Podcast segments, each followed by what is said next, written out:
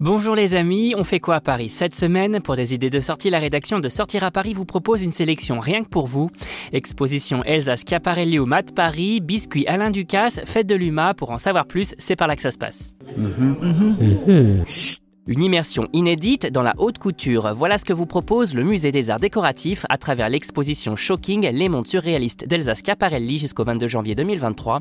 Une rétrospective autour de cette créatrice de mode de renom et de son travail autour de diverses thématiques ayant inspiré l'artiste, véritable touche à tout.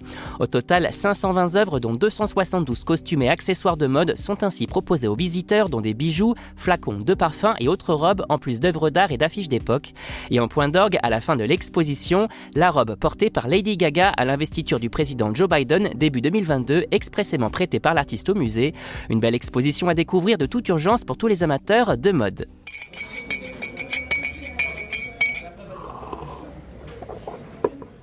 Après une manufacture de café, de chocolat, de glace et un salon de thé, Alain Ducasse se lance dans un nouveau projet, le biscuit. Découvrez ainsi le biscuit Alain Ducasse, nouvelle manufacture qui a ouvert ses portes dans le 11e arrondissement, rue de la Roquette, à deux pas de ses manufactures de café et de chocolat.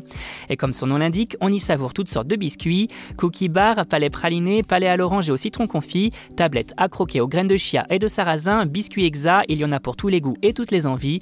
L'adresse sucrée à ne manquer pour rien au monde, ne vous reste plus qu'à y faire un tour.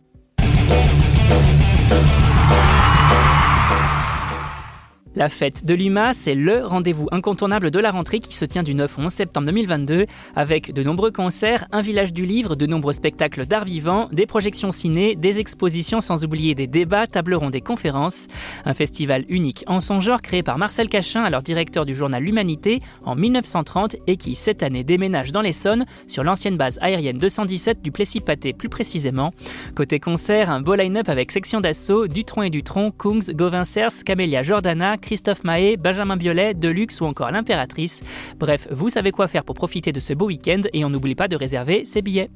Vous avez désormais toutes les clés en main pour affronter ce début septembre de la meilleure des façons et pour plus de sorties, restez à l'écoute. On n'hésite pas non plus à s'abonner sur nos différentes plateformes, sur les réseaux sociaux et à télécharger notre skill Sortir à Paris sur Amazon Alexa et Google Home. Bonne semaine à vous les amis et portez-vous bien.